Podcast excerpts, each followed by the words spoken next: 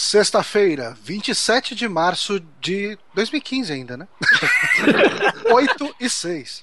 Repita. 8 e 6. Alguém assovia, por favor?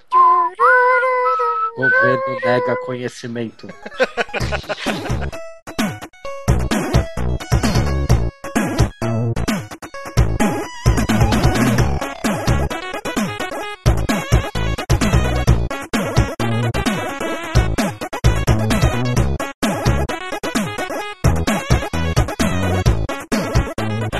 Sabia, eu sei essa música no piano, eu já devia ter, ter Eu, eu tava tentando levado tirar ele pra agora. Não, por favor, tem um toque aí, toque aí. Não, não, não, eu não. não, não- eu não vou pro sótão pegar o piano, É. eu tô com cabeça. Mas é isso, estamos começando mais um saque aqui no Super Amigos. Aqui quem fala é Márcio Barros. E comigo, meu querido gordinho Johnny. Olá. Olá, hoje sem bonequinhos. Sem bonequinho, sem bonequinho. Na verdade, é- aqui tá uma zona. Eu não sei se eu vou conseguir mostrar pra vocês, mas o quarto está é, prestes a ser reformado. Em breve, o, a parede aqui não vai ser só uma parede branca, vai ser um armário branco. Ah, pensei que você ia botar prateleira cheia de bonequinhos, ostentação. É, não. Coloca um aquário com tubarão assim, só pra ficar mais. Cada. Se, se eu trago um, um tubarão aqui pro quarto, eu saio. Porque o apartamento. meu apartamento tem 47 metros quadrados, exatamente. Muito bom. E aqui comigo também ele, o querido Lucas Ribeiro Pires. Olá, pessoas. Eu não vou cair hoje, eu prometo. Por favor. Eu queria que você mostrasse o Bud que tá atrás de você. hein? Ele mexe, deixa eu só jogar alguma coisa nele. Deixa eu jogar uma coisa nele. Coitado Coitado. do cachorro. Violência com animal. Oi, Bud. Ah, ele abanou o rabinho, ele gostou. Mas Ô, é mano. isso. E hoje, no lugar do Bonatti, o nosso Aquaman, segundo alguns ouvintes, né? Que falaram que Bonatti é o Aquaman do Super Ele é, o nosso, ele é o Jason Momoa. Jason Mamoa. Estamos aqui com a presença ilustríssima do Dr. Careca JM Trevisan. Eu. Ó. Eu sou quem? Eu sou o caçador de Marte? Puto Ajax, pode crer, você é o nosso Que é Ajax. verde, né? Verde, Palmeiras, tá, tá tudo em casa. Ó, boa, boa, bom trocadalho. E é isso, a gente também é, gosta de sempre avisar no começo dos, dos, dos programas que nós não somos só um, um podcast semanal, né? Nós somos um site que a gente tem um vídeo, mas a gente pretende produzir mais conteúdo em breve. A gente tá esperando passar o feriadão para gravar um projeto novo que tudo indica que vai ser bem legal.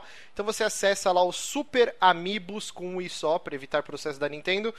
.com.br. Você pode nos seguir no Twitter e saber também tudo que está rolando com o site e com as nossas vidas no arroba superamigos. Nós temos um canal do YouTube que é youtube barra channel barra superamigos. Digita lá que você vai achar. E é isso. Chega de jabazinhos. Ah, A lá, gente é- tava falando aqui de Aquaman. O que, que é isso? É o Blue Dragon? O que, que é isso? Não, na verdade eu. Eu acho que é o Goten. Ah, Ô, mano, eu- eu vou ter que apelar então. Acho que eu gostei. Ah, é o Trevisan tem uma caralhada de bonequinho. Aí, ó. Esse é o Broly. Ah, Quem que é o Broly? Eu não lembro desse Eu personagem. Ele também não sei aparece quem nos OVAs e tal. Eu comprei só porque é gigante.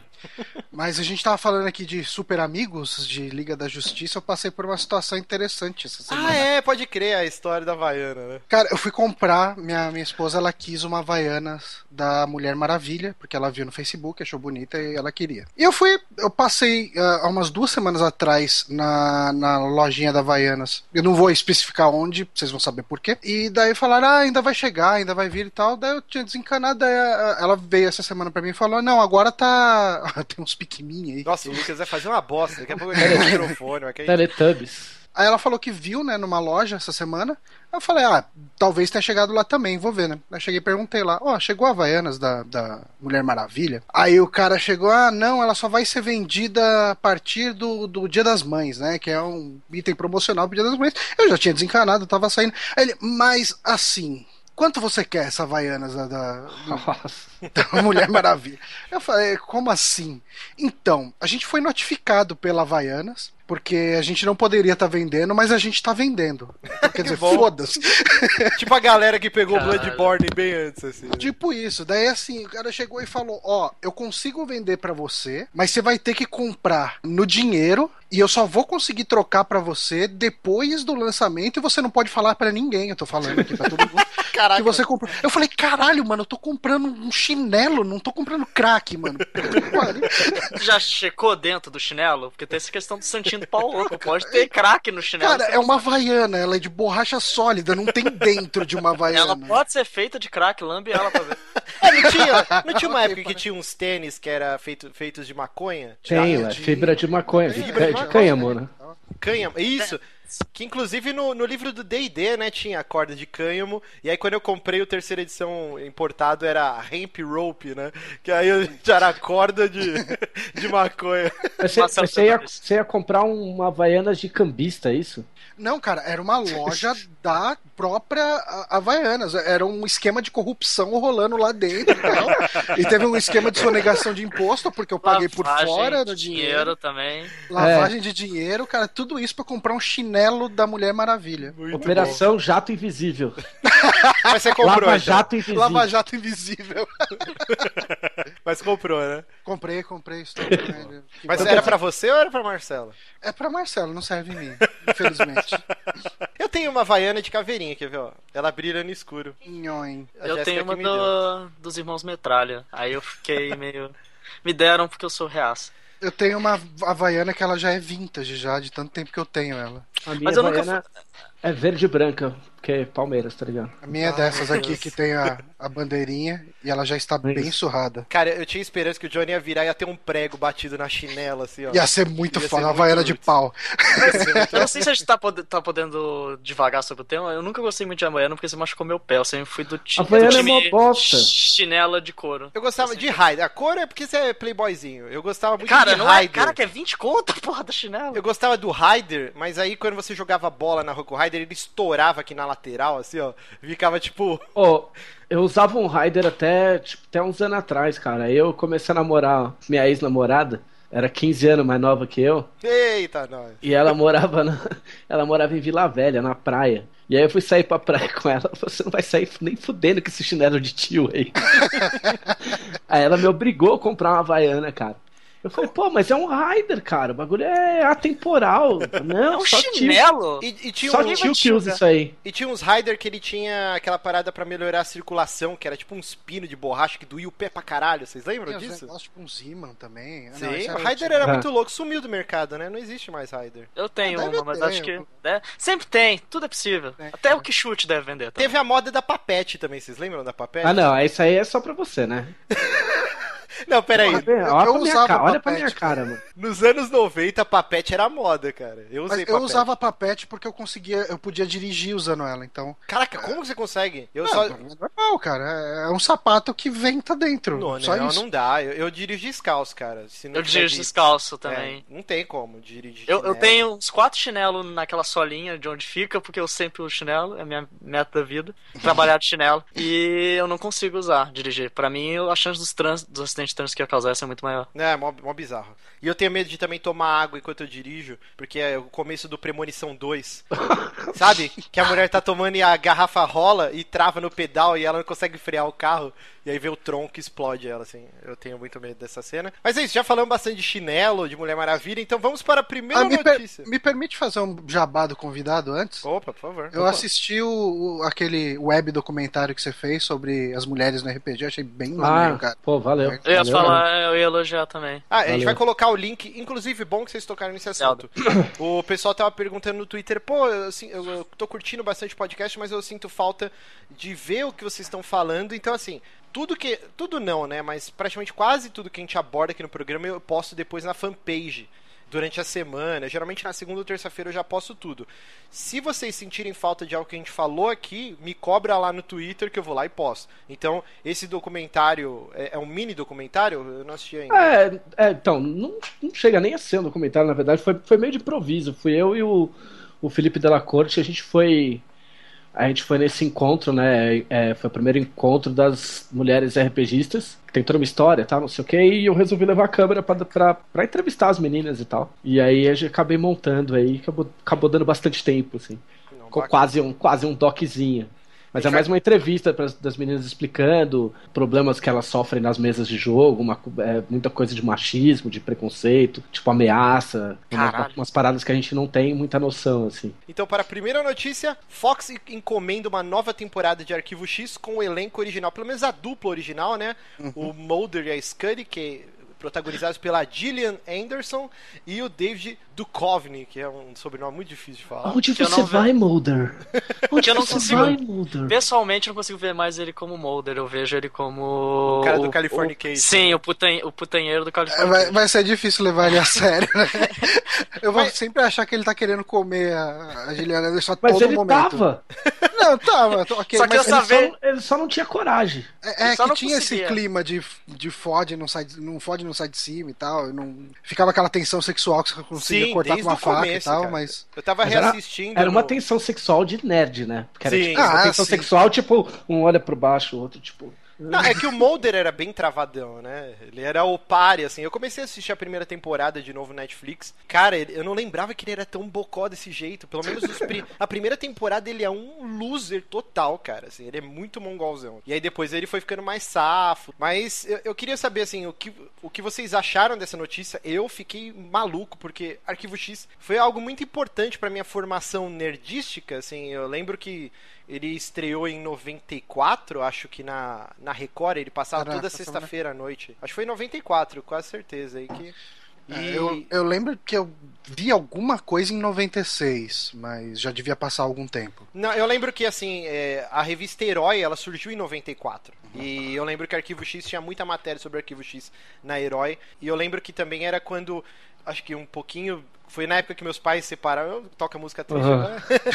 Toca a música do Hulk. É, e, e quando o meu pai me buscava pra passar o fim de semana lá, era quando eu assistia Arquivo X, de sexta-feira à noite, entendeu? Então isso marcou bastante. e Eu era pivetinho e sempre assistia. E o, o que rolou é que o Chris Carter, né, o criador e produtor executivo da série, ele tentou fazer um, um piloto, acho que sobre a. A, Amazon tava custeando, alguma coisa assim, e falhou miseravelmente, eles engavetaram, e agora a Fox tá bancando essa mini. Não sei se a gente pode chamar de mini, porque Breaking Bad também teve seis episódios. Era mais ou menos essa média, né? De episódios. Seis ou Não era oito. 13? Oi. Pô, acho que é 10. Depende, varia muito. Na última temporada foi Ah, 12, é a última temporada que foi seis, né? Seis. Mas Foi- é a é, média. foi- foi oito não existe mais série de 24 episódios. Isso é uma coisa completamente. Sim, é, isso não existe mais. Seis episódios tá ok pra testar, né? O, como a galera vai receber, se ainda existe apelo pro arquivo X, né? Mas você sabe o que é capaz de acontecer? Hum. Os caras fazem os seis episódios, aí beleza, aí o pessoal se empolga, aí os caras ficam mais ou menos, aí vem a Netflix e leva o seriado. Mas na verdade eu queria que desde o começo já voltasse direto na Netflix, ia ser bem melhor, né? Mas a Fox não ia largar o osso nem fodendo, cara. Eles sabem que, É. que tem um apelo, o Arquivo X. Agora, o que eu não sei, é, o Chris Carter conseguiu fazer alguma outra coisa na vida além de Arquivo X?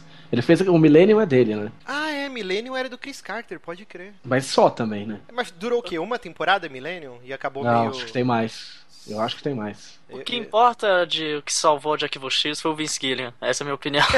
Eu, queria muito que ele ajudasse. Sim, que ele, né, que ele trabalhasse de alguma maneira. Não sei se ele pode contratar um mente de alguma maneira, mas que ele. Nem que seja pra dar pitaco. É, mas acho que ele Seria- tá muito ocupado com o Better Call Saul, né? Saul, Tipo, sim. e tá indo super bem o Better Call Saul. Acho que ele não ia, sei lá, sair pra se dedicar ao arquivo X. Acho que não ia rolar. Eu fico com curiosidade se eles vão usar o quadrinho como base e tal. Porque a décima temporada, na teoria, saiu em quadrinhos. Eu não sei se eles vão acabar usando ela como base. É que virou meio que uma, uma porra louquice foda, né? Porque tem um monte de spin-off, né? Teve, são dois ou três filmes? Dois. Dois, dois filmes, então tem esse lance dos quadrinhos. Teve a época que o David Duchovny saiu e entrou o T-1000, né? O, como que ele chama esse cara, velho? O Patrick. Eu quase falei Swayze, mas eu não vou falar. Quem? Quem você tá falando? Não, o cara, o T-1000. do- Patrick Stewart? Patrick, Stewart, não. Não, Patrick Não, Stewart Patrick é o, Stewart o é o- Pickard. É um cara, ele só fez esse papel. O é T-1000, é o T-1000. Pô, tem uma história desse cara, pode contar rapidinho? Pô, pô, pô, anda bala. Vocês devem saber, na verdade, né? Não, é que quando saiu o The Dig, aquele jogo da LucasArts, Uhum. ele fez a voz do protagonista. E aí tinha, tipo assim, contém a voz de Patrick não sei das quantas, o ator que fez o T-1000, que era um personagem que não falava. É, você percebe que essa coisa de chamar gente famosa pra dublar dá merda desde sempre. tal. Cara, eu só lembro do T-1000 em dois filmes: Exterminador Futuro 2 e no Prova Final. só Exterminador do Futuro 2 pra mim. É, que eu só, eu só é, vez, vez por outra eu vejo ele em algum lugar e falo, ah, o cara é o T-1000 ali. Ele faz muita Só- série de TV, né? Ele... Só pra constar, o Chris Carter ele fez o Millennium, ele fez uma outra série que chama Harsh Helms. Que eu lembro muito vagamente, e saiu, e chegou a ter uma série dos, dos pi- pistoleiros solitários, que eram os três carinhas lá que ajudavam o Mulder e a Scully. Ah, é, que eram os três nerds, né? Eram os É. nerds e tal. Mas fora isso, o cara não foi mais porra nenhuma. Nossa, Caraca, teve só- série disso. Que bizarro, né, velho? Mas uma coisa que eu achei muito interessante que o Chris Carter falou que, ah, por que trazer agora Arquivo X, né? Ele falou que agora é o momento, porque nesse salto, acho que são 10 anos, desde que a série acabou, um pouquinho mais, talvez, aconteceu tanta coisa, o mundo é um local tão diferente, né? Acho que quando começou o Arquivo X, os, os caras não tinham, acho que nem celular, era pager que eles usavam, acho, tipo... Ó, Robert Patrick, o nome. Robert Patrick, porra. Acabei de matar um pernilongo aqui. Robert Patrick Swayze. É. Robert Pat Swayze Stewart. ok. E ele falou que o mundo é tão diferente, né? O lance dessas creepypastas, né? Por exemplo, o Slenderman. Todo esse lance que a internet gerou, que eles podem abordar nos episódios. Então, cara, tem um terreno muito fértil para ser legal de novo, né? Eu, eu, espero que eles não se percam naquele lance daquela punheta do, do Mulder que eles tinha aquela trama que, que se arrastava por todas as temporadas do, dos ETs, da irmã do Mulder que foi abduzida quando eles eram crianças, e aí eles iam entrelaçando isso com histórias normais, né, que fechadinhas. Então eu espero que eles consigam criar um roteiro conciso e não se percam nessa salada aí. E só para terminar esse papo do Arquivo X, eu queria que cada um falasse rapidinho um episódio que marcou bastante. Eu vou começar falando o primeiro que eu assisti, que é da primeira temporada, inclusive. O Mulder e a Scully, eles vão investigar uma base, eu, não, eu acho que é no Alasca, que eles recebem tipo um distress signal, como que é? Seria, caralho, mania de Um sinal de emergência. Isso, que é, não, na verdade é uma VHS lá que eles um cientista falando, ó, oh, aqui tá tudo ferrado, não sei o que, lá. E eles vão investigar, e é um parasita que eles acharam congelado. Remete bastante ao filme The Thing, do John Carpenter. É bem legal esse episódio. Eu não vou poder falar muito. Eu, eu lembro muito vagamente. Eu assistia muito avulso, assim, Arquivo X. Às vezes tava passando, parava e assistia. Os episódios, assim, apesar de ter alguns que tinha meio arcos, assim e tal, tinha bastante episódio que se fechava neles mesmos, né? Sim. Você não lembra uma cena? Não, eu tenho memória péssima para qualquer coisa que não seja videogame. Eu me sinto muito mal por isso.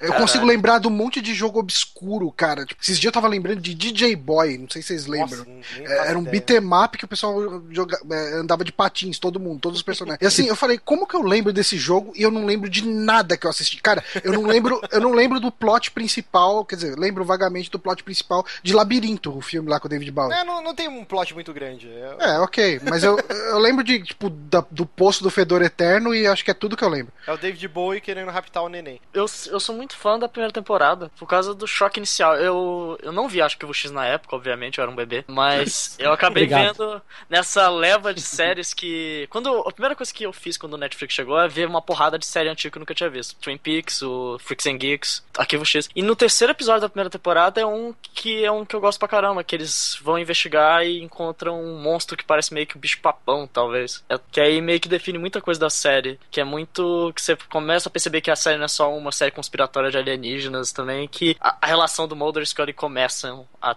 funcionar, etc. Sim, eu gosto bastante desse episódio. Não era aquele bicho que era meio um shapeshifter, não, né? Eu tô. É, é que teve vários que se repetiram. É. Tinha um cara que era o Jeffrey Toombs, eu não lembro mais. É, que era o cara que ele era tipo um ser bizarro, que o osso dele era cartilagem, e ele uhum. ficava hibernando nos esgotos. E aí o olho dele era tipo aquelas pessoas com hepatite, assim. Sim. Aí ele andava pelo esgoto, a cada cinco anos ele acordava. Beijo pra todos os nossos ouvintes. É esse aí. É esse episódio, cara.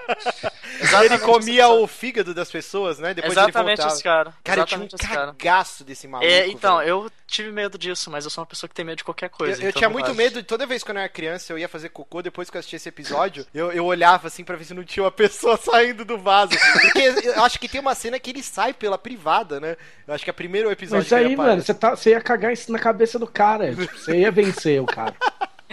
Ou não, né? E eu você... achando, que, eu achando que meus pais eram piores, porque meu pai fala quando ele foi ver o tubarão do Spielberg, ele ficou com medo de ir no banheiro. Caraca! O tubarão ia sair da privada? Sim, É água, né, mano? Qualquer merda. Ai, meu Deus. E você, Trevisan? Pô, mano, tem um, tem um, tem dois, na verdade. Eu até trapacei aqui, dei uma olhada na Wikipedia, pra, lembrar direito. Não, mas é que, é que tem um que em inglês chama Humbug, eu não lembro como é que era em português. Mas é um que eles vão pra um freak show, pra um circo. E aí tem o cara que tem os, as, os dentes cerrados, tem um fakir, tem anão, tem um monte de coisa. Só que a graça desse episódio é que o circo ele existe de verdade, é o Jim Rose Circus, que na, na década de 90 se apresentava no Lollapalooza. Então, tipo assim, os freaks são reais, o cara todo tatuado é real, que tipo tem uns, ele era, tem tudo uns quebra-cabeça assim. E nesse episódio toca toca a música do Screaming Jay Hawkins Foi a primeira vez que eu ouvi Screaming Jayhawks na vida, que tava uma música que chama Frenzy. Se Não você, conheço. se você procurar depois, você ouvir, você vai, você vai ver que você já, já ouviu em algum lugar. E tem um que, que, que era uma professora que o pessoal desconfiava que era bruxa. E aí tinha umas cenas bem bacanas, assim. Tem um- tinha uma cena que o, começava a chover sapo. Caraca. É. E aí a Scully vira pro Mulder e fala: Mulder, está chovendo sapos. Ele fala: Pois é, eles devem ter pulado de paraquedas e não abriu. Tá ligado? Tipo aquelas piadas de. Cheesy as hell. É. E esse, era- esse foi o último episódio de um dos, dos, dos cabeças de roteiro, assim. Porque no final a bruxa escapava e na lousa tinha uma mensagem do tipo: Ah, até a próxima vez que nos encontrarmos, não sei o quê. Que foi uma mensagem que a produção deixou pro cara. E aí Que vocês podem perceber que eu sou meio fã de Arquivo X.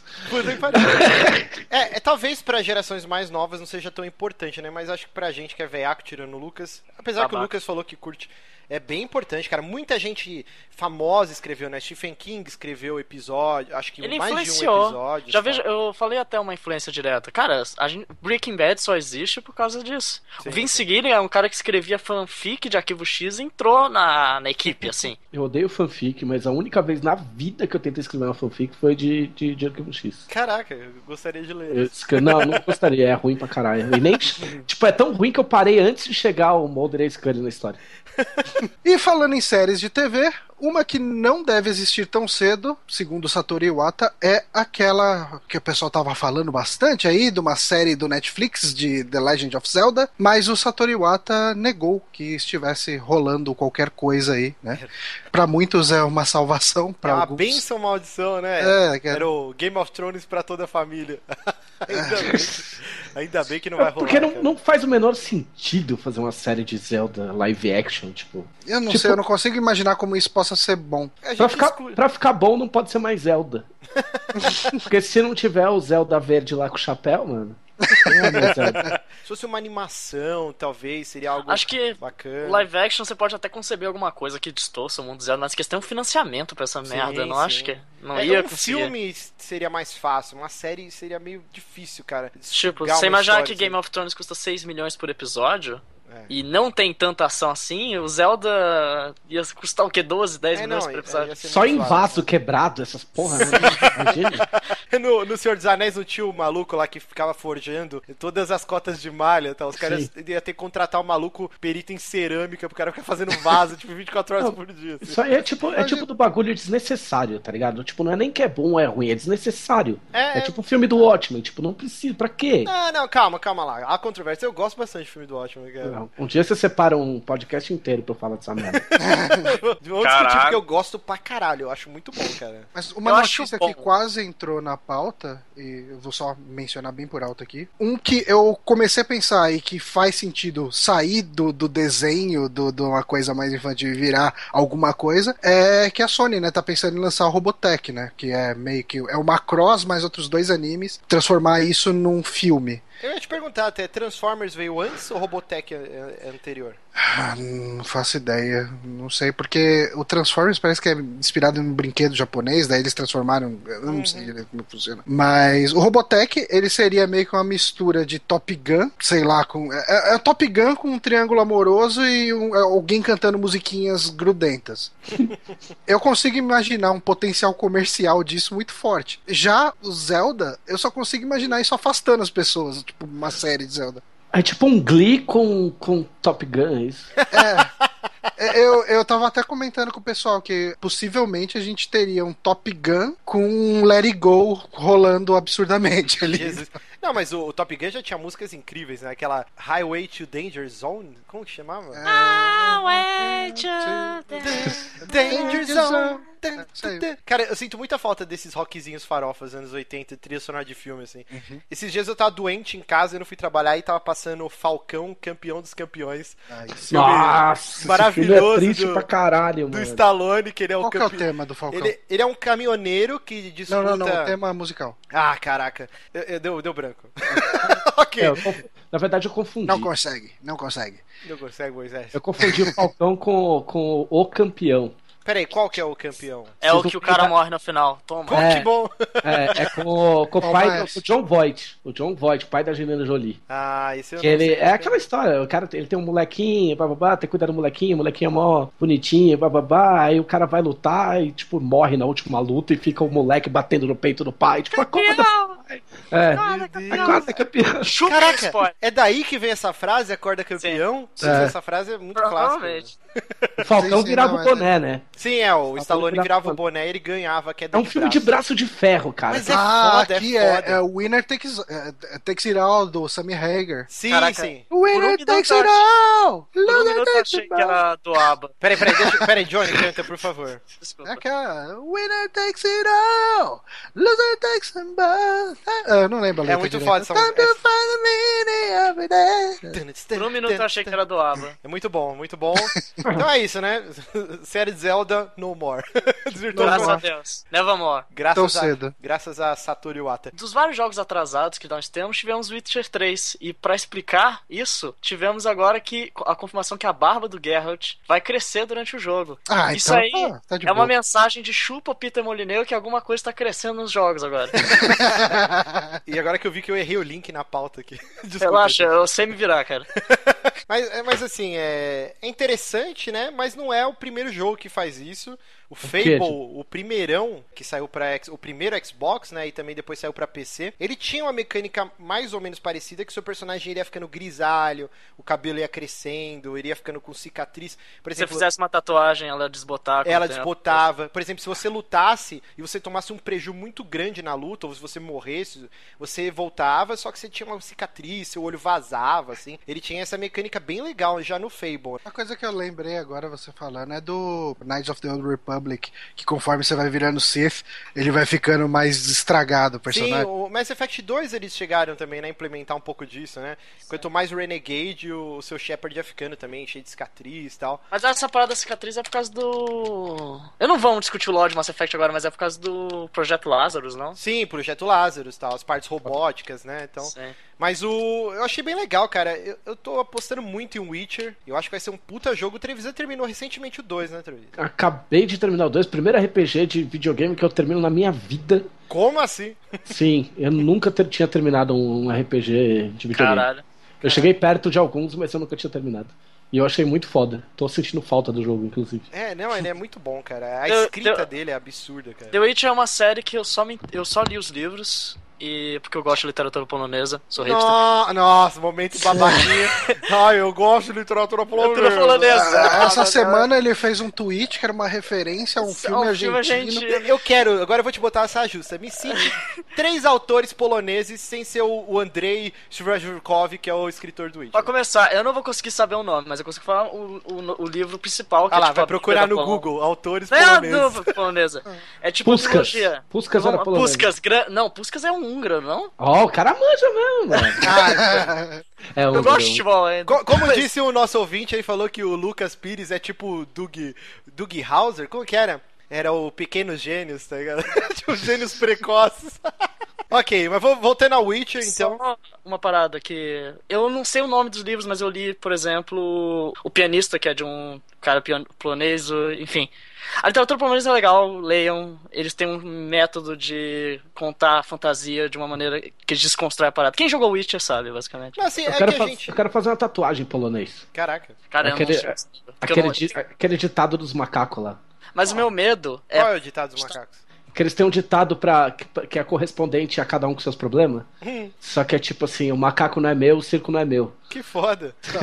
bem, bo- bem bolado. Eu tatuaria fácil o símbolo do Witcher. Aquele lobo, o medalhão dele é muito foda, cara. Eu não Ah, tatuaria é. nada em uma língua que eu não domino. Porque tem um jogador que tá na seleção brasileira agora que tatuou uma coisa em alemão que tem nada a ver. Isso é normal, né, cara? O pessoal Ah, é. faz aquelas tatuagens japonesas e tá escrito Eu tenho- né? Eu tenho umas runas, umas runas islandesas tatuadas. Várias. Eu tenho medo. Eu tenho uma palavra puxadinha. em urdu, e eu, mas eu certifiquei com o meu professor, que era em urdu mesmo, então eu me, eu me dei O bem. voodoo? Urdu. Urdu. É uma língua que fala em tribos no Irã. Cara, mas é muita hipsterzice. Meu. Deus, cara. eu vou terminar esse Super Amigos aqui que tá. Isso... Não, não, não, eu me sinto muito burro gravando com o Lucas, cara. Mas, mas é uma- isso, né? Cagamos pro, pra barba do Witcher, né? É, então, Ah, barba, maneiro, né, cara? Olha a porra da notícia que você selecionou, cara. O cara, o cara vai crescer a barba. Oh, mas convenhamos, podia, é tipo aquelas notícias, tipo, ah, ah o, o Mark Zuckerberg apareceu careca pra gravar o Lex Luthor. Tá, ele tá careca, né? E falar em careca. Não, eu não, não, tem eu. não consegui Você fazer. dois, tá? E falar em careca, Trevisan, próxima notícia, por favor. Marvel escala irmãos russo para dirigirem a porra toda. Todos os filmes. A porra toda, vai, o caralho todo. vai dirigir tudo. Os Vingadores. Depois que saiu o Joss Whedon, é isso? Então, isso é isso. O Lucas é até que, que selecionou essa notícia. Os irmãos Russo, eles dirigiram o Capitão América, o Soldado Invernal, que na minha opinião é o melhor filme da Marvel. Até o. Desculpe Guardiões da Galáxia, que eu acho foda. Mas, cara, o Capitão América 2 é muito bom, cara. muito Ele tem umas foda. cenas muito boas. Não, e ele tem Eu- aquela uma vibe diferente dos outros filmes, né? Aquele lance meio espionagem, assim, as, os- as lutas desse filme são muito fodas. Aquela Caraca, eu parte- sou. A gente vai brigar aqui, cara. Calma, Mas- calma, calma. Aquela parte que ele tá no É. elevador, cara. E ele começa, Então. tipo, ok, é, quem quiser descer, desce, que o bagulho vai ficar louco agora. É tipo Essa aquela é brincadeira que de se bater no elevador. Sim, sim, é. De é. criança. Porque é Mas é- cinco minutos ele- quatro- Cinco quatro minutos você perde a amizade. É a única... Pô, mas todo filme tem cena do elevador, cara. Tipo, a cena é legal, mas, tipo, todo filme Eu. de lutinha eu- tem essa porra. Eu não gosto do filme, então eu fico meio. Mas eu gosto, eu gosto de filmes da Marvel. Eu gosto do Guardiões da Galáxia, gosto dos Vingadores. Eu fico meio decepcionado porque de todos os diretores que já mexeram na Marvel é, é o que eu menos gosto, os dois. E são os que eu não gosto das cenas de ações dele. Então, É mas. Ah, não, não tem ser qualquer- citações polonesas. Não, mas eu, é meio técnico. Depois eu explico nos comentários, mas tipo, eu acho que as cenas, as câmeras estão muito perto. Na cena do elevador funciona porque é um ambiente que tá Sim, fechado e tal. É, mas por exemplo, tem uma cena que de porrada com o Buck, fica 3, 4 segundos mirando, tipo, na cara, meio que no ombro, você não vê a porrada. Eu discordo meio- completamente. Eu acho as cenas de luta animais. A cena que a Viúva Negra tá lutando com o soldado invernal, assim, no meio da highway lá, e ela pega. Ele pega, acho que é uma porta de um carro, eu não lembro direito, faz tempo que eu assisti. É Foda. nesse filme que. Ah, não, acho que eu tô confundindo com algum Homem de Ferro que o Coulson tá batendo num, cara. Ah, não, não, o Coulson já morreu no, no Capitão 2. Mas ele voltou. Ele volta, não, não, né? não, não, não, calma, calma. Ele não voltou, não, gente. Ele vai voltar como Voltou. visão no próximo filme. Mas ele Não, morre ele no. Vingadores, A- porra. Agents of Shield ele tá vivo. Não, Ele tá vivo, tá, né, mas Agents a gente tá falando do universo cinematográfico. Então, mas, Mas, é, que é, filme que é que é- aquele que tem essa treta aí do. É no Homem de Ferro 2 que o Rap, eu acho que tá sofrendo pra levar porrada e a Viúva Negra tá. A Viúva Negra tá descendo o cacete em todo mundo. É isso mesmo. É, isso aí. Mas assim, ó, só pra gente complementar. Então, os irmãos Russo, eles dirigiram, né, o Capitão América 2 e eles já estão escalados pra dirigir o Vingadores Guerra Infinita, né, que é o- a sequência do, do Ultron, né, a Era de Ultron, que vai- vão ser duas partes, então eles vão dirigir esses dois filmes e também diri- dirigirão o Capitão América Guerra Civil. E eh, são três filmes, então, que eles estão escalados. Eu queria perguntar para o nosso cinéfilo de plantão aqui, Lucas Pires, nosso hipster, por que o, o Josueldon não vai dirigir? Assim, eu vou fazer um chute aqui. Eu talvez imagino que ele queira. Eles não estão dando a liberdade pra trabalhar com tudo que ele queira trabalhar na Marvel e não quer um projeto tão grande. Ou- Eu não sei, porque, ima porque imagino que ele, ele tem um nome mais alto que os irmãos russos. Irmãos russos que gravavam, eram diretores de séries de comédia, Community, Arrested Development, então. Ele é Não, um nome cara- mais maleável e tal. Ele devia ter um contrato de X filmes, venceu, o cara pediu mais e, tipo. Será, velho? Porque ele é E um outra, nerd de né, meu? carteirinha. Ele, tipo, Ah, mas e aí, tipo, mano, Ele pra, pode pra ter isso existe pessoal, a gente, né, bicho? Ele pode ter problema pessoal, a gente Porque não tem, sabe. porque tem aquela coisa também, você sai por cima, agora o cara pega o projeto que ele quiser, né? É, e assim, a- o Vingadores, o primeiro, cara, puta que pariu, foi um arrasa quarteirão, uma, tipo, a maior bilheteria, acho que do ano. Pô, o cara até então parecia que ele tá com carta branca pra ele fazer o que ele quisesse na Marvel. Aí é estranho, vai- ele vai ser o diretor do Era de Ultron e depois, sei lá, não vai dirigir mais nada, né? É Estranho. porque fecha, Ah. fecha o arco, né? Não, pô, vai ter o, o Guerra Infinita. Ah, mas É, aí já entra Mas aí é outra arco, né? parada já. É outra é parada. esquema. Você não quer ficar. O cara não vai querer ficar fazendo filme de, de heróizinho. Ah, tipo, será pro que não? O cara tava tipo Buffy a vida inteira, depois Firefly e ele sumiu. Aí ele fazia aqueles musicais lá com o, o, O chato Barney. do Oscar. O Barney. O mala do Oscar. Neil Pat- Patrick Harris. o Neil Patrick Harris, né? Então, porra, é, dispensar que o cara, não, vou fazer meu nome agora de novo com Vingadores, depois vou tacar meus projetos, né? Estranho. Mano, é simples. O que, que você gosta de comer? Você come qualquer merda, mas parmegiana, beleza. Se alguém te pagasse pra você comer parmegiana pro resto da vida, só parmegiana. Por favor. Não pode comer outra coisa. Você não pode comer outra coisa. Ah, é. Tipo, durante uns 15 anos, mais ou menos. Beleza? Tá Esquece aqueles hambúrguer com É. Não, foda-se. Droga. Esses hambúrguer. Sabe, Old Boy, você ia ficar assim, você ia saber tudo. ia saber... Eu ia saber a loja comendo bolinho de arroz, hum, é daquela Sim. loja ali. Vou lá Sim.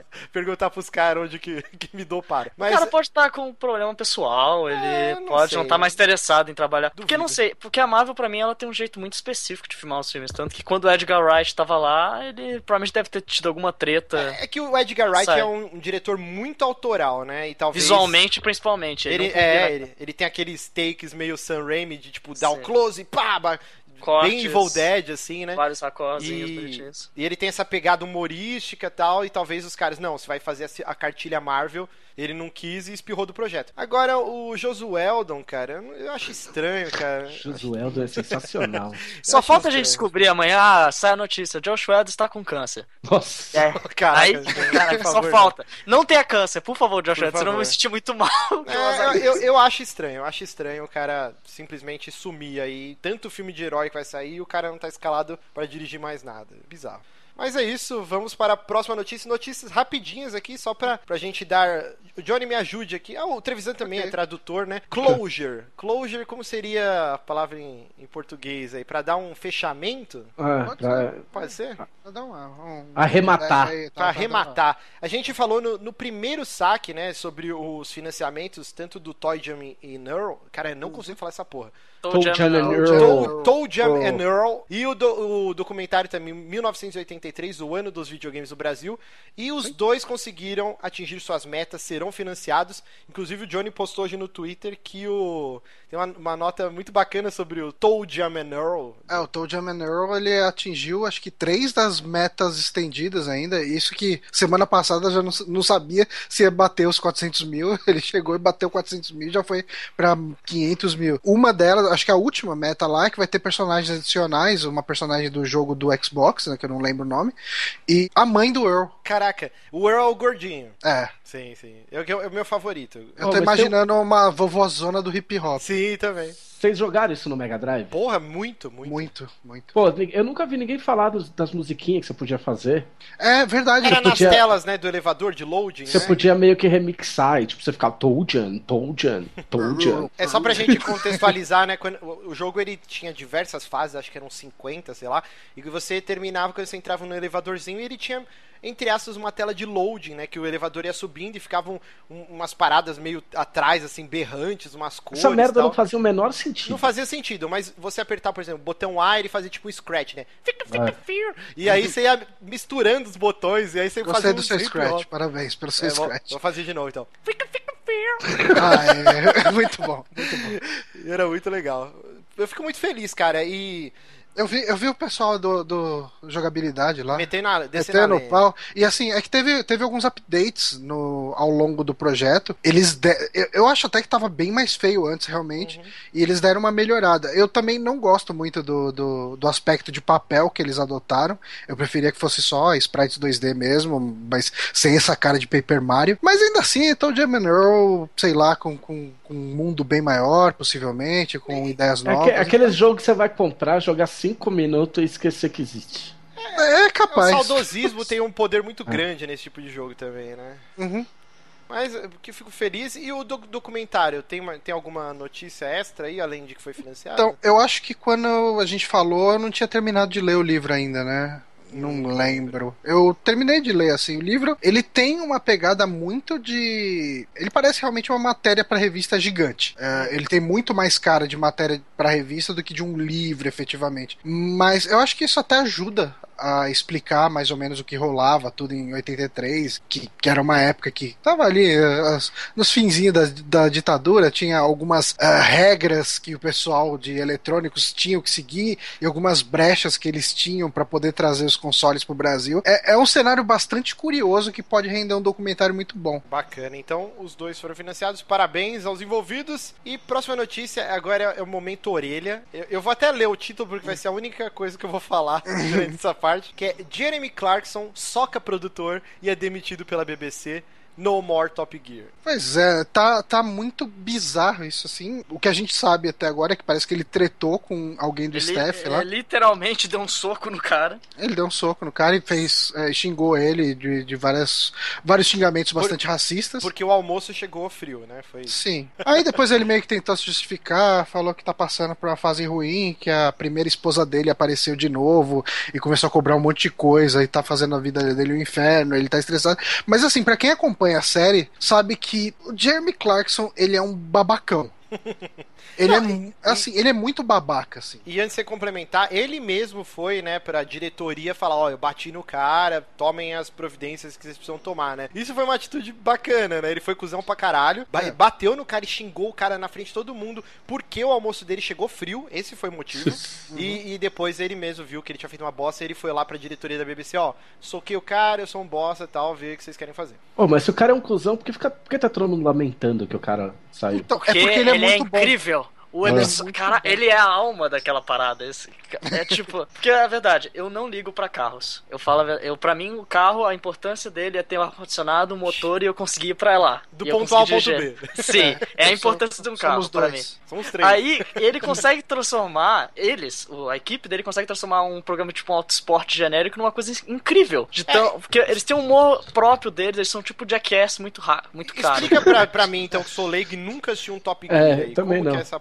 Ok, o Top Gear ele tem ah, alguns quadros assim. Ele tem quadros mais tradicionais que eles vão pegar um carro e vão falar quanto por hora ele faz, etc, etc, aquelas coisas. um review e tal. É, é que eu costumo passar pra frente assim.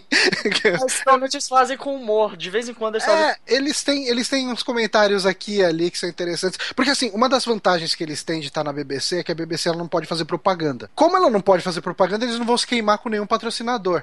Então, eles podem descer o cacete em todos os carros que eles estão avaliando e foda-se. Por- Porque a BBC é tipo a TV Cultura que deu certo. Sim, né? é, o impo Sim. é um imposto, cara. Os É. ingleses pagam pra ver isso. Exatamente.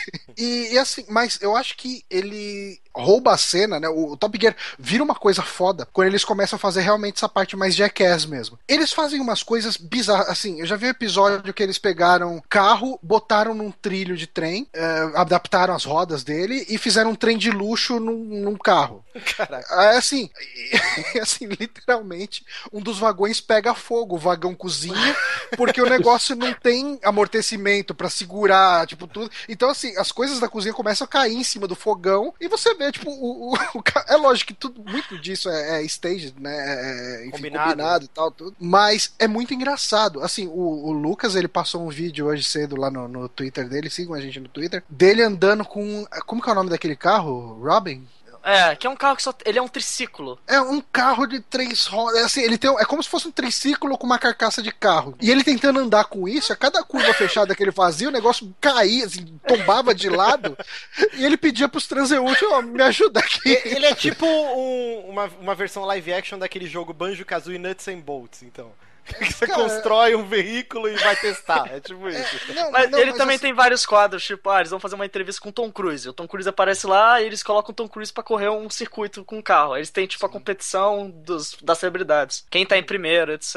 eu- O cara, Ro- o Rubinho formou bem, eu acho, se não me Caraca, engano. o Rubinho foi- participou do Top O Gear. Sim, Rubinho foi um dos caras que ficou com o recorde lá por muito tempo. Olha te- cara, eles fizeram já um, um especial sobre o Ayrton Senna, que foi legal pra caramba. É um programa muito bom, assim, e boa parte da culpa dele ser tão bom é do, do Jeremy Clarkson, assim. Ele é o cara, ele é um cara que ele apresentou o programa, se não me engano, em 88. Aí, assim, o programa ele teve um gap, ele teve uma época que ele parou de passar e voltou em 2001, 2002. Tipo o Dr. Who, mesmo esquema.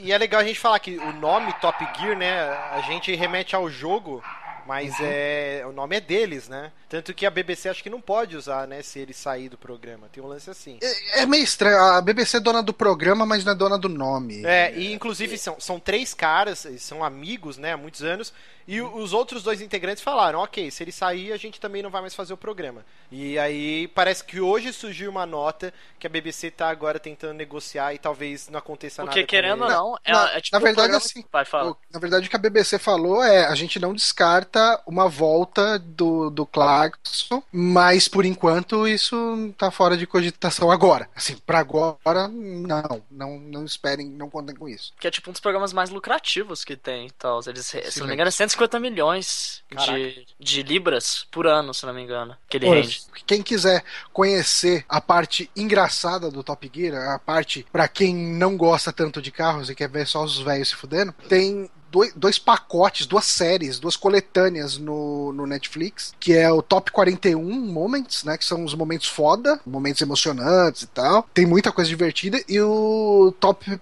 Ah, acho que é top fail só, não tem um número. Que são as falhas miseráveis dos caras ali. Isso tem no Netflix, então. no Netflix. Ok, não me Mas- cobrem pra postar na fanpage, assinem o Netflix. Tem uma coisa muito legal que eu acho no Top Gear, que é o show de humor dele, eu vou deixar, por exemplo. Que tem. É uma das piadas recorrentes que eles falam com carros alemães é que todos os GPS alemães apontam pra Polônia direto.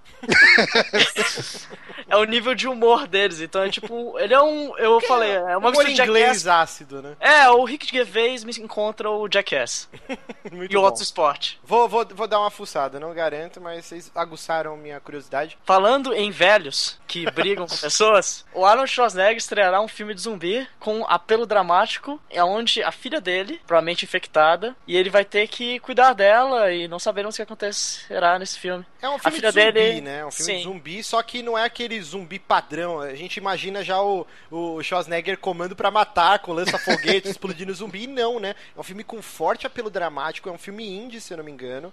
E o Schwarzenegger parece que ele é um dos produtores. E o Bonatti falou pra mim que parece que é. Tô falando muito parece.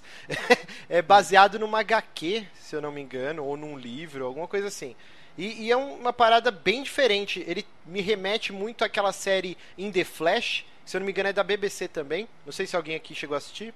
Não. É a única coisa que eu vi até hoje no Rotten Tomatoes que tem 100% de aprovação. E foi cancelado. É uma série, é uma série inglesa com um enfoque de zumbis bem diferentes, onde a sociedade conseguiu sobrepujar o, o holocausto zumbi e eles pegam todas essas pessoas eh, que não estavam decompostas, né, zumbis recentes, e eles aprisionam numa clínica e eles conseguem reabilitar os zumbis na sociedade.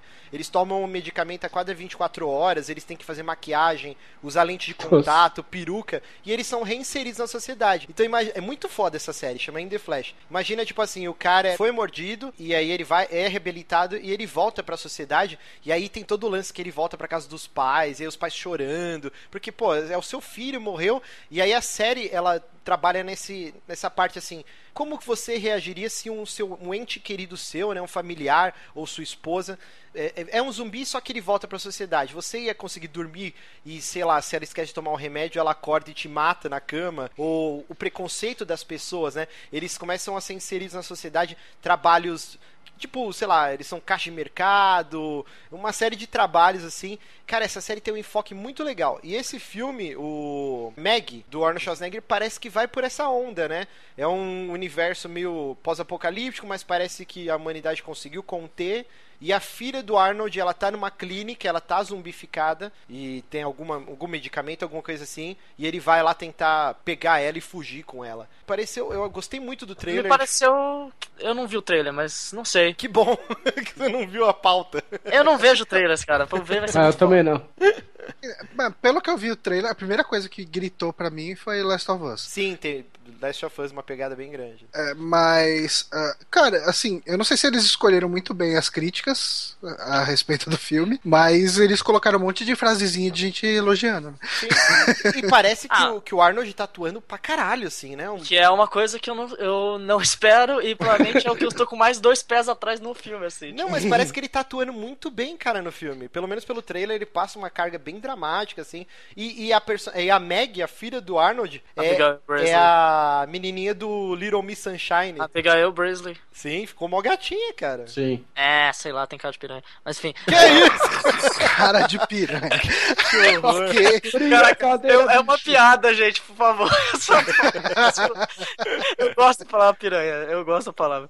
Mas, tipo, eu gosto, eu posso sugerir, tipo, coisas que tem uma. Não sei se você já viu naquele filme do Viggo Mortensen. Qual que deles? É o... A Estrada. Porra, maravilhoso. Li o Cara, livro. é a mes- cara. é, o livro é incrível. O livro é uma coisa incrível, o filme também é. Uma das cara. coisas mais pesadas que eu já li Sim. na minha vida, cara. Sério, aquela cena, por mais que pode sair com pro- propaganda, mas a primeira vez que o garoto bebe Coca-Cola e não gosta, aí eu Uhum. fico, caralho, que merda de sociedade nós somos, mas enfim.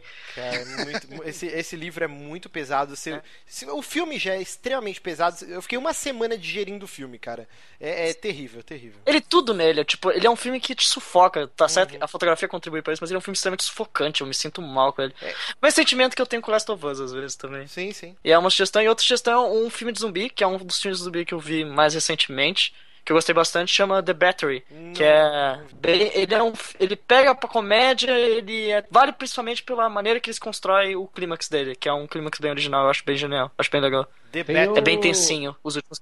The Battery, é de 2012. Você falou, você falou de série da BBC, tem o Dead Set, né?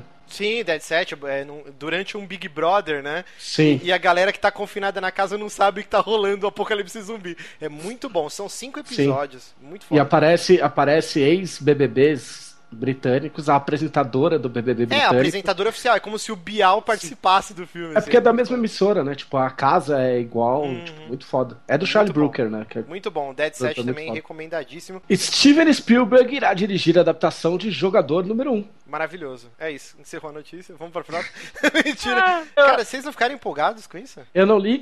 Eu não li Empolgado eu também. nunca fico, mas eu eu acho que é o cara certo. Você leu, só eu e o Eu, Lucas sim, lemos. eu li, eu não gostei tanto do livro, eu gostei muito do universo do livro, não gostei tanto das coisas que rolam nele. Não, eu também acho que o livro poderia ser melhor escrito. É, O Ernest Klein, acho que foi o Certo. primeiro livro, né? E ele era balconista de, um, de uma locadora ou um sex shop, eu não lembro agora, faz um tempo que eu li. E ele escrevia quando ele tava trabalhando. Poderia ser melhor escrito, talvez um editor melhor. Tem uns problemas de, de estrutura que Sim, eu sim, mas é- mas eu acho assim- não- o uni- a ideia dele eu acho muito legal. Sim, é um universo muito legal, porque, tipo assim, é um futuro e é- o mundo tá bem no caralho, clima tudo fudido, falta de recursos, e as pessoas, elas vivem em trailers, só que é como se fosse um, um apartamento, um prédio de trailers, eles são todos empilhados, assim. É um universo muito legal, muito rico. E um cara, é, eles até descrevem, né, na sinopse, como se fosse um Willy Wonka dos jogos, né? Ele cria um mundo virtual que as pessoas colocam um óculos, assim, e elas, e elas como rodovia tá tudo destruído, falta de recurso, então as pessoas meio que acabam trabalhando ou estudando, tudo Ah, por esse Second mundo virtual. Life, mano. Tipo um Second Life. E, por exemplo, então o cara, em vez dele sair, pegar um ônibus e ir pra escola, ele vai lá, põe, põe o óculos lá, liga no computador e ele vai pra uma escola virtual. E ele senta na cadeira, assiste a aula e tal. E, e o lance todo do, da história do livro, né? É que esse cara, que é tipo o Willy Wonka, ele criou todo esse mundo e ele escondeu. Esse mundo não é só um planeta, são diversos planetas, né? Digitais. E ele escondeu diversos easter eggs, né? Segredos por esse mundo. E quem conseguir encontrar esses, esses segredos vai herdar toda a fortuna do cara. Então, tem mega corporações, como se fosse, sei lá, o Google, o Microsoft, sei lá, com outros nomes, é claro, que contratam pessoas para entrar nesse mundo virtual e caçar esses easter eggs. E ao mesmo tempo, o personagem do livro é um adolescente e ele, ele ama a cultura pop anos, anos 80, né? Que o cara que criou esse mundo é aficionado por isso. E ele começa, ele acho que ele é o cara que encontra o primeiro easter egg. E aí toda a mídia vai em cima dele. Só que ao mesmo tempo, ele tá sofrendo ameaça no mundo real. Então o trailer que ele mora com a tia, começa a ter gente vigiando. Então fica nesse lance do mundo online e o mundo real. E é um universo meio distópico, muito interessante. E cara, Steven Spielberg dirigindo isso é muito foda, cara. Eu vejo um potencial de, tipo, virar um cilada pra... Vocês conseguiram os direitos das paradas, Hum. talvez, virar um cilada pra Roger Rabbit dessa geração, talvez. Não, não Algo consigo- que, algo que engloba várias, um, vários elementos de uma mesma. Tipo, o Roger Rabbit pegou desenho de tudo quanto é canto, e talvez Sim, o jogador número um. É o cara certo. Ah, agora, agora entendi o que eu- você quis dizer. É porque foi, Sim. o- acho que o para trazer mais para pro contexto de hoje é o que aconteceu no filme do Lego, que tem o Batman, tem uma Também. porrada de franquias de trocentos estúdios, tudo misturados num filme só. E o jogador número um, ele, ele tem muito O disso. Tem... Ra- Wreck-It Ralph também. É, é, é que o Lego ainda é mais, né? Porque, Não, Porque, o... tipo, o Batman é um personagem que fala pra caralho, assim. Vai ter o filme dele. Sim, Lego. sim. O jogador número um, ele, cara, é tudo. É, é jogo de videogame, é livro, é série de TV dos anos 80, são filmes dos anos 80, música. Então, pra conseguir os direitos de tudo isso pra atacar no filme, vai ser uma tarefa hercúlea, assim, cara. E o Steven Ah, o Spielberg. Spielberg é, deve ser brother, ele vai falar, ah, libera esse cara aí, eu te deixo ver o filme lá depois.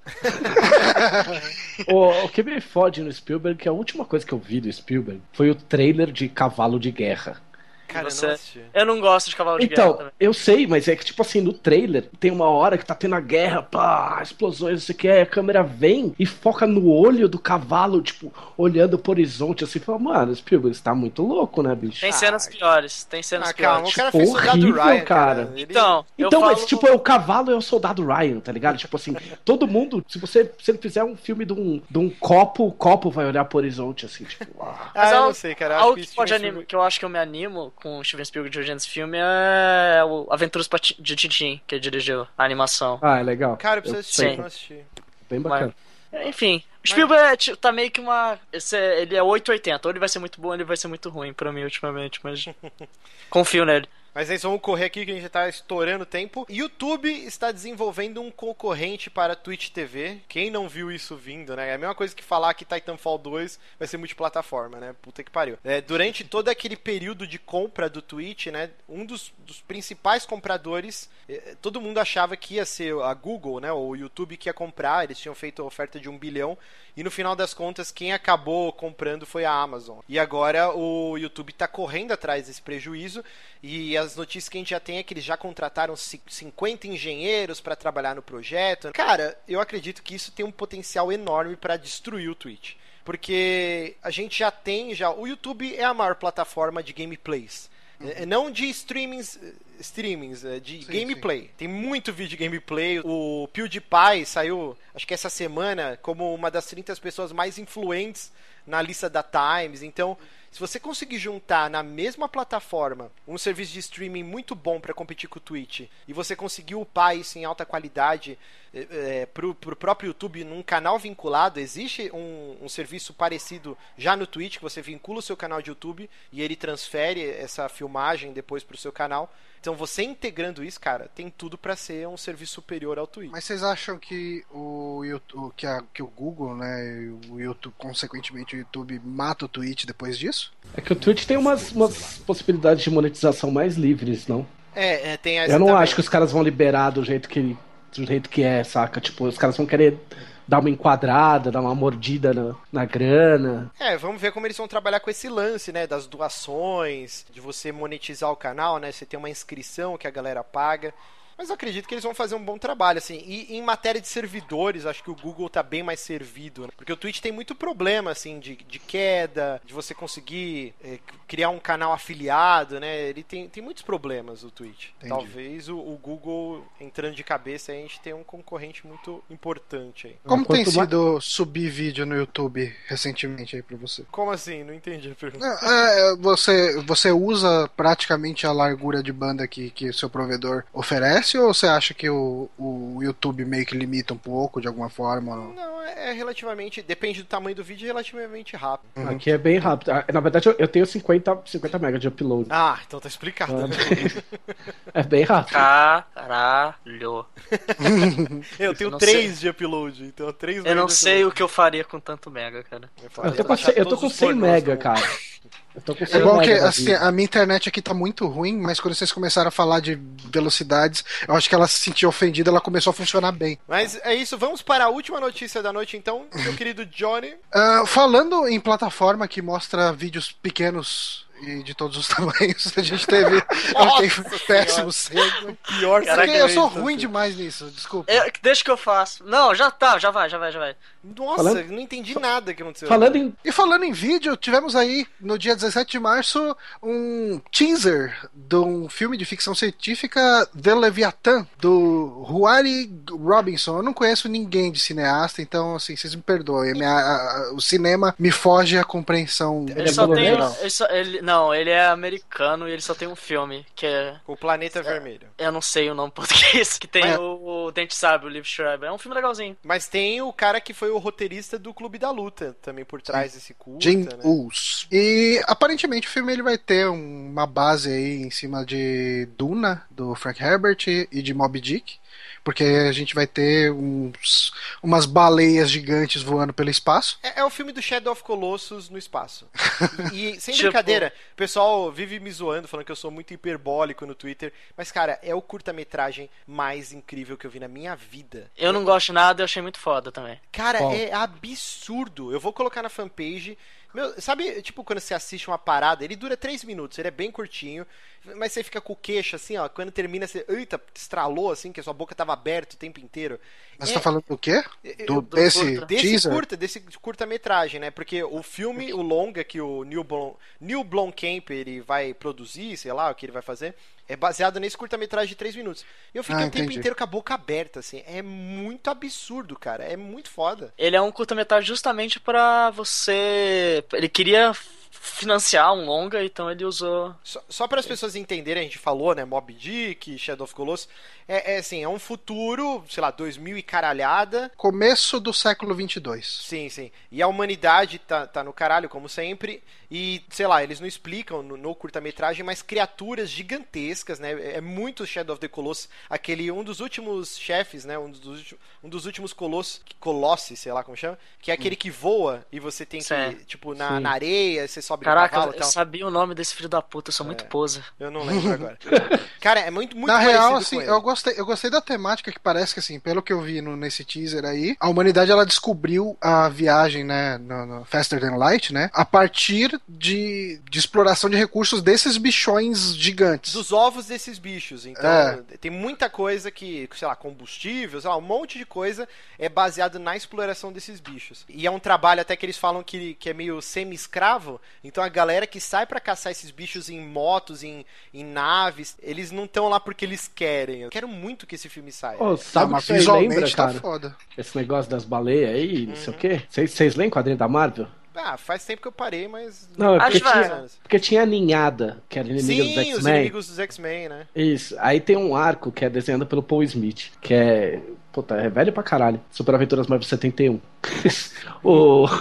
Aí eles vão no planeta da ninhada e tem esses. é, as naves deles são tipo umas, umas baleias mesmo. Tipo, que eles controlam a mente da baleia e transformam em nave, assim. Que foda. Mas, é, cara, mas todo o co- o concept, os efeitos especiais estão inacreditáveis. Lu- Lucas, só nós dois que assistimos essa porra. Sim, é absurdo. Não, É assistiu, absurdo. Ah, assisti esse videozinho que tá aqui, o, vídeo que tá no post, né? Sim, sim, é o de 3 mil. Vou postar na fanpage. tá, tá. Não, é, não é absurdo, Johnny? É, É que assim, é que eu fiquei na dúvida porque falaram de teaser, daí você falou que é um curta, daí eu É, é fiquei um meio na curta pra, pra financiar o projeto, né? E aí o Neil Blomkamp Ah, foi lá entendi. e, e assumiu a parada. Aí ele vai provavelmente tentar vender pra alguém que, porra. Tá. Eu achei o, eu achei tudo muito foda, o conto dos, dos astronautas e tal, tudo. Eu achei muito foda, assim, os- as naves que eles estão usando. Puta, eu paguei o pau, cara. Eu tô Pô, maluco agora eu pra quero que isso. Não, por favor, assista. Cara, é absurdo. E o visual delas, elas são literalmente. Elas parecem muito com baleias, só que elas são baleias do mal, assim. É Literalmente. uma se- baleia misturada com dragão, sei lá. Parece uma baleia- baleia do Geiger. Ela parece pra mim Sim, uma... sim. Se Dark Souls tivesse baleias, elas seriam assim. Exato, exato. Puta que pariu. Parece do Hidetaka Miyazaki, né? Que é o Sim. concept. Cara, parece que ele fez isso. É cheio de tentáculos e membranas. Cara, é, é muito foda. É como a palavras. gente achava que era baleia quando a gente era criança. eu tinha medo de andar de, de barco porque eu achava que ia aparecer uma baleia e me engolir. Mas é muito bom, cara. Assistam então, estará na nossa fanpage. E pra encerrar aqui o nosso programa, a gente vai pro, pro bloco, que não é um bloco muito legal, né? Mas a gente assumiu essa, essa missão, então vamos para o bloco Obituários. Quem morreu essa semana, gente? o cara tá dando risada, mano. Você queria que eles morressem, seu babaca. Eu não, eu não. Ó, e, e antes de me chamarem de babaca, nosso querido Eric Seika, que todo programa é mencionado, ele tinha um Tumblr, que era antes ele do que eu, como chamava? É, vai em paz, alguma coisa dessa. Ah, é, vai em paz, alguma coisa assim. Que ele também postava todo mundo que morria. Aí ele falava se ele ligava ou não, que dá a máxima, dá a mínima. Mas assim, essa semana faleceu o nosso querido Zé Bonitinho, né? Protagonizado pelo ator Jorge Loredo. Eu, eu não lembro de mais nada que ele fez na carreira dele sem ser o Zé Bonitinho. Vocês lembram? Não. Ah, ele tinha, ele tinha um isso. outro personagem, mas eu não era digno de nota, assim, eu não vou. Era tipo um veinho, assim, se eu lembro vagamente, mas o Zé Bonitinho era o mais legal. Mas o Zé Bonitinho era um personagem muito foda, né, cara? O perigote das mulheres. Ele tinha diversas frases, né? Diversos bordões, aqueles óculos gigantes, o pente gigante. que ele tirava. É, era um personagem muito bacana. Assim. E foi um personagem que ele se transformou, né? Que no começo ele era um cara que tomava fora de todo mundo. Ele se achava bonitão hum. e todo mundo achava ele um merda. E um de Johnny repente. Bravo da vida. É, e de repente mudaram toda a abordagem. Ele era o cara zoado pra caralho que todo mundo achava bonito. era muito foda. E, e cara, ele, para mim, ele, o, o, Jorge Loredo, não o personagem uhum. é bonitinho, é o Vincent Price brasileiro. Ele é igualzinho o Vincent Price, velho. Ele parece, mais, parece um pouco o dono da, da empresa que eu trabalho. ok, porque é muito mais famoso que o Vincent Price. É, sim. E, e, também faleceu, na verdade, no domingo, né? O Cláudio Marzo. Acho que o personagem que, que eu mais lembro dele é o velho do Rio do Pantanal, que virava sucuri e matava as pessoas no rio, assim. Cláudio Marzo, pra mim, é aquele ator que eu sempre olho e falo, ah, eu já vi esse cara. ele fez muita coisa, né? Ele não Sim. fez o um filme que ele fica trancado para fora de casa pelado? É, acho que chama O Homem Nu. Acho que chama. Puta, assisti esse filme, é muito bom. Isso. É legal. E, e, parece que ele já não, não, não, trabalhava mais desde 2007, né? Parece que foi a última, o último trabalho dele como ator, assim. Ele morreu, se eu não me engano, de efizema? Peraí, vamos ver aqui. Pra não falar. Ele fez a primeira Irmãos Coragem. Caraca! Também. Meu Deus, isso é velho. Eu sei que o Zé Bonitinho teve tuberculose na juventude e se fudeu por causa de pulmão. Uma coisa que eu fico meio puta é porque, tipo, os caras morrem de efizema pulmonar, ninguém fala se o cara fumava ou não fumava, né? Porra, já devia fumar pra caralho. Mas deviam falar, eu acho. É, é que já. Que nem, o, que nem o Spock. O Spock morreu, o cara falou. Falou assim: ó, oh, mano, me fudi por causa do cigarro, vocês não fumam, seus putos. É, mas já tá tão nítido, né, cara? Daqui a pouco você vai comprar um, um cigarro, vai vir com um pedaço de de um membro de uma pessoa junto. Já falta. tem, cara. Já tem quase. Porque, meu, as caixinhas são horripilantes, velho. Pô, eu tenho um é, amigo mas, que ele, ele vai na padaria e ele fala assim: oh, não, não, não, não vê esse aí, não. Vê o do molequinho com o pai que eu acho mais style. É mais bonito, né? Eu não quero eu de tenho, impotência, Eu, eu tenho um amigo eu... meu que pega sempre o do aborto, porque não tem útero mesmo, então foda-se. Sabe o que é escroto? É porque a, acho que os estabelecimentos eles são obrigados a colocar uns banners gigantes, né? Então no restaurante que eu almoço todo dia, tem um banner gigante, cara, de um cara assim com o peito aberto, assim, as vísceras tal. No restaurante, caralho. o caixa, assim, é tipo uma lanchonete, uma padaria grande. Você vai do lado da mesa que você tá comendo, tem um cara, assim, com o peito aberto. Assim, é muito. Mas cara, uma, coisa, uma coisa que tem acontecido com esse lance do cigarro, eu devo ser o único fumante aqui, possivelmente? Eu sou ex. É, eu tá. sou ex também. E fumar deixou de ser uma atividade social, aspas aí, para ser uma coisa praticamente autista, assim. Eu. uh, é, não, mas assim, eu costumo sair bastante com o Márcio, enfim, ou com o Bonatti, né, que grava aqui com a gente também. Hoje em dia, quando eu saio para fumar, eu tenho que sair sozinho. Ninguém mais vai fumar todo, todos os meus amigos pararam de fumar e, e, eu acho isso bom, assim, tipo, lógico, eu preciso tomar vergonha na cara e parar de fumar também, mas eu gosto de ver que, que só eu dentro dos meus círculos de amigos tem esse hábito detestável, sabe? É, não, é porque antes balada, né, você ia pra balada, então o esquema era você fumar, é, tu, uhum. tu, tu, tu fumando. Agora não, você quer fumar, vocês têm que se foder, os caras têm que te carimbar o braço, vai lá na rua, na uhum. garoa, fumar igual um, uh, um dependente. É, mas é, mas é exatamente foda, assim. isso é, deixou de ser um negócio social. Você falou tudo. Você não pode fumar mais nenhum lugar, praticamente. Então, é, é ótimo isso, cara. Pô, eu acho ótimo. Eu, eu, como fumante, eu gosto disso, cara. Eu acho bom eu ir num, num rolê e não voltar para casa fedendo cigarro. Sim, sim, é a melhor coisa. Eu, eu, durante, eu tive banda durante muitos anos e eu tocava todo fim de semana, cara. E, nossa, chegava um, uma parte, assim, do show que eu já não tinha mais voz, que era aquela fumaceira de cigarro do cabelo, ficava cheiro. Era uma merda, assim, porque todo fim de semana eu tava na balada tocando e tal. Quando o Kassab proibiu, eu, putz, achei a maior maravilha do mundo, cara. Achei mas... político esse comentário. É, não, mas foi ele que proibiu mesmo, cara.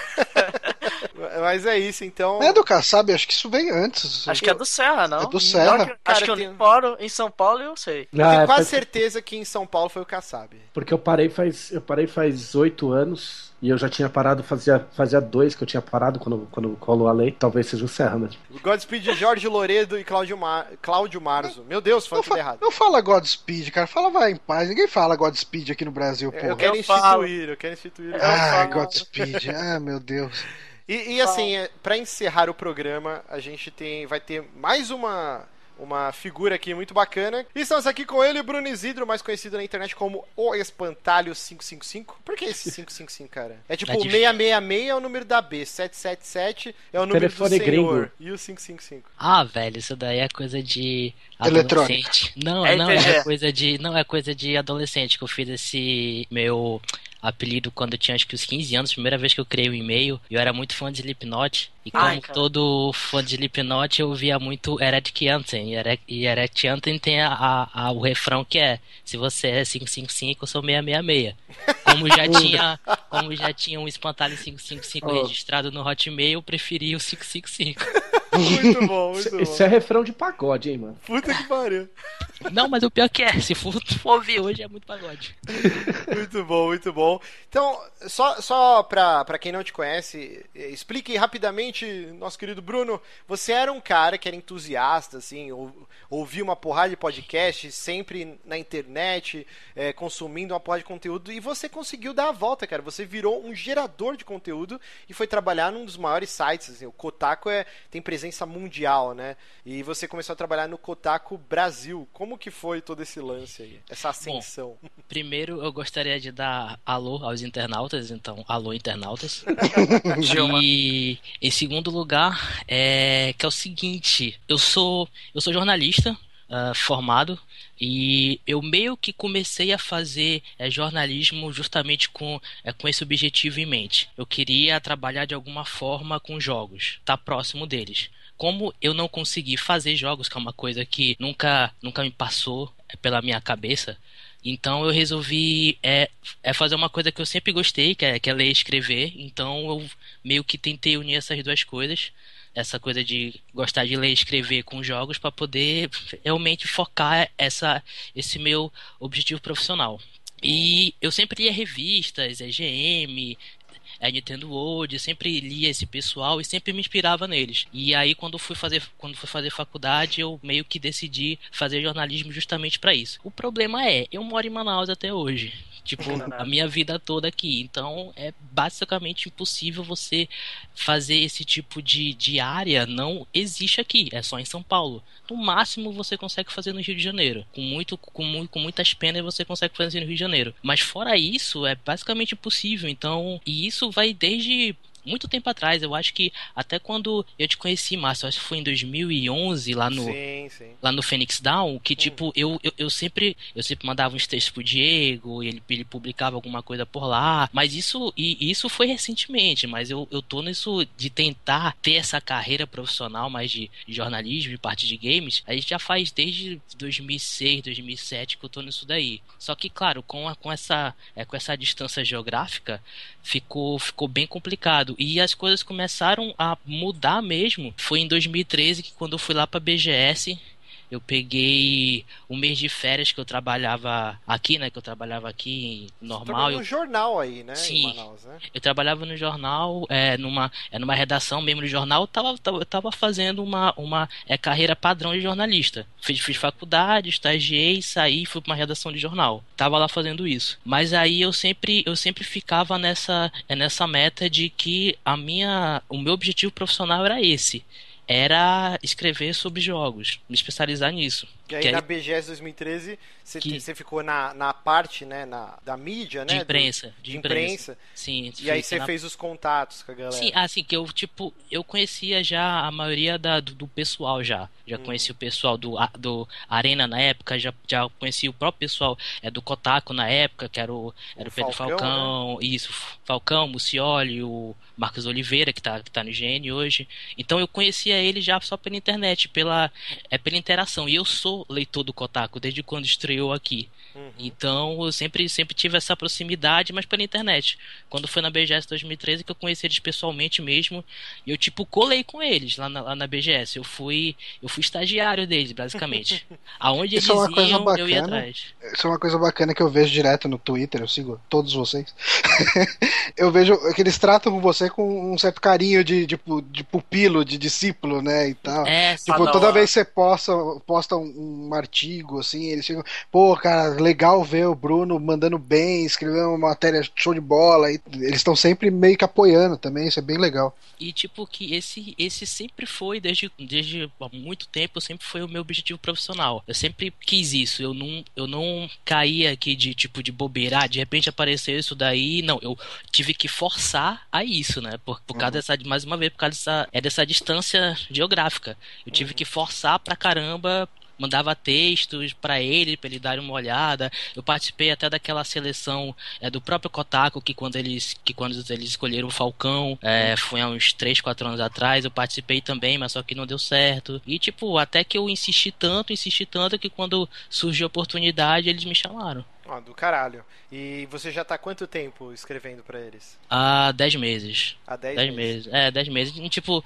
não tem nenhum ano. E assim, a gente não quer também os pormenores, acho que você nem pode falar, mas o que que rolou, assim, saiu hoje a notícia, né, do encerramento Sim. do Kotaku, da versão Sim. nacional, né, do Kotaku. Então, na verdade, tipo, foi até. Hoje, hoje foi um dia bem bizarro. Eu, eu sabia, claro, que, que isso ia acontecer. Eles já tinham me avisado já há um tempo que ia acontecer essa mudança. Mas só mesmo quando, tipo, saiu hoje o post lá e ver todas as reações das pessoas, é que mesmo que caiu a ficha, né? De dizer que, porra, tá mesmo, tá mesmo acontecendo. Mas para poder entender basicamente o que acontece é que o é Kotaku Brasil, ele é Kotaku só no nome, ele não é realmente um Kotaku Kotaku.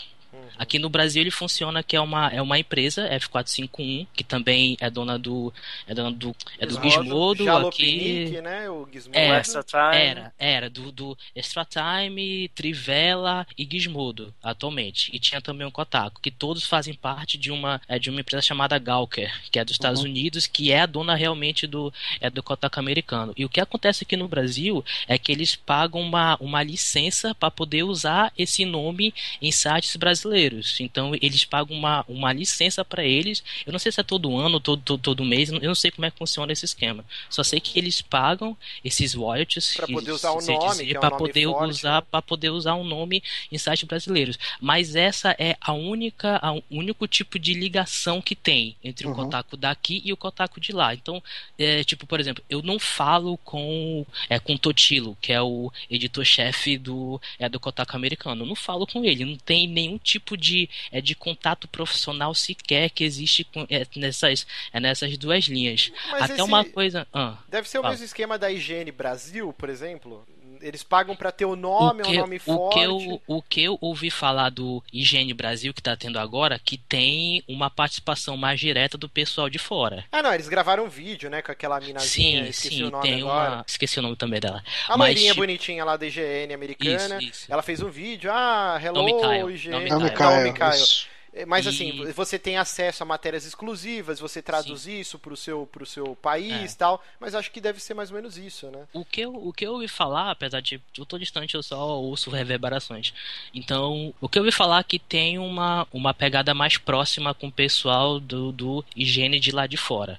Que já é uma coisa mais é, maior do que tem o Kotaku, que era uma coisa basicamente só de nome mesmo. Ah, o, tá. o Kotaku principal que tem é o Kotaku americano, Kotaku é da Inglaterra e o Kotaku australiano. Esses são os três Kotakus principais que tem. E aqui o que tem é essa licença que eles pagavam para poder usar o nome e poder traduzir matérias do, Ah, de- desses outros Kotaku para cá.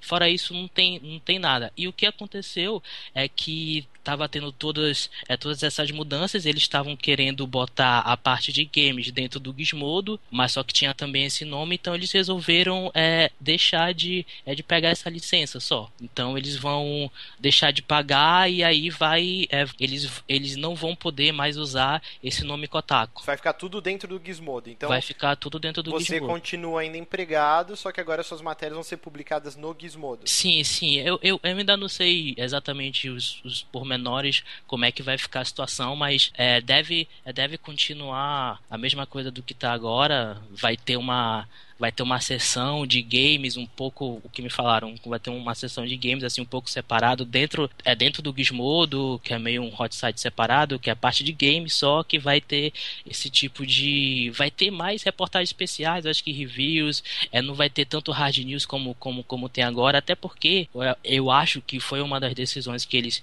que eles tomaram isso de, de, de encerrar, é porque era uma equipe pequena, então é, não, não tinha como fazer reportagem especial, fazer review de jogo, fazer esses, esses hard news que tem agora tudo. Então é uma, é, é. uma coisa que demanda muito tempo e precisa ter uma equipe grande. Só pra gente explicar o que é hard news para quem não sabe, hard news é tipo a, a, notícia que a gente deu hoje da, da barba do Geralt no Witcher 3. é. é, é, uma notícia rápida, assim, que, que traz movimento pro site. Né? Ou, ou, por exemplo, o que saiu agora do Zelda. Então, sim, sim. Se, e se isso daí é um, é um hard news. É, então vocês tipo, vão focar mais no esquema Polygon, né? Matérias fechadas, ou próprio Kotaku americano que faz muito isso, né? De uhum. investigar um, jornal, um, jornalismo mais investigativo e abandonar sim. o hard news. Assim. Sim, sim, até porque esse, esse tipo de, de matéria que eu faço atualmente lá, ela, ela demanda um tempo. E às vezes esse tempo fica maior ainda porque eu tenho que estar preocupado com outras coisas fora isso.